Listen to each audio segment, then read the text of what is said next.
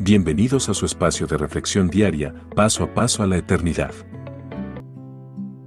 La depresión. Al igual que la mayoría de hombres, los siervos del Señor a menudo sufren depresiones severas, debido a que las situaciones trágicas que se suscitan a su alrededor y en su vida misma todavía les afectan en gran manera, porque ninguna persona, al momento de su conversión a Cristo, fue inmunizada para que no sienta decepción, ansiedad, dolor, angustia o sufrimiento ante las persecuciones por servir a Dios, ante la injusticia de los hombres, las necesidades cotidianas, la traición por parte de los amigos, las enfermedades o muerte de los familiares y seres queridos, etc. Algunos creyentes padecerán depresiones más severas que otros, incluso algunos tendrán el deseo de no seguir existiendo más en este mundo, tal como fue el deseo del profeta Elías cuando le alcanzó una depresión severa en su vida. Y caminó todo un día por el desierto. Llegó a donde había un arbusto y se sentó a su sombra con ganas de morirse. Estoy harto, Señor, protestó. Quítame la vida, pues no soy mejor que mis antepasados.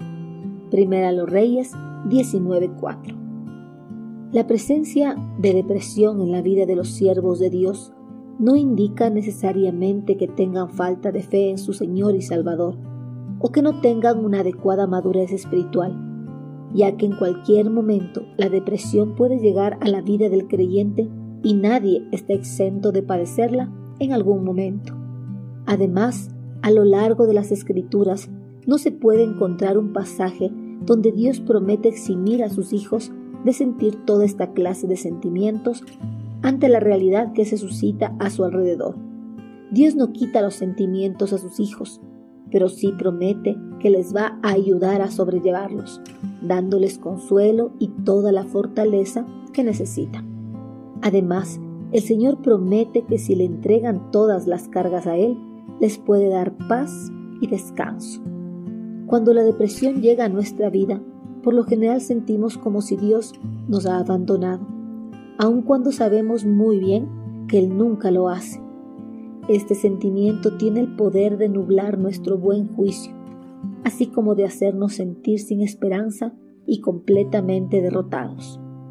Una depresión como esta puede tener diferentes causas, razón por la cual debemos buscarla para poder eliminarla de nuestra vida ya que si no lo hacemos de manera inmediata puede ocasionarnos más daño, incluso a llevarnos a querer terminar con nuestra vida tal como fue el deseo del profeta Elías. Para no llegar hasta este punto, cuando sintamos que la depresión nos está atacando, identifiquemos la causa de nuestra depresión y en oración pidamos a Dios que nos ayude a eliminarla desde la raíz. Además, pidamos a nuestro amado Señor que nos dé la fortaleza necesaria para seguir adelante en el camino de la salvación y la vida eterna, venciendo todos los obstáculos que puedan causarnos depresión. Envíenos sus sugerencias y comentarios a nuestro correo electrónico ministerio.jesusislife.net. Este programa es una producción de Jesus is Life.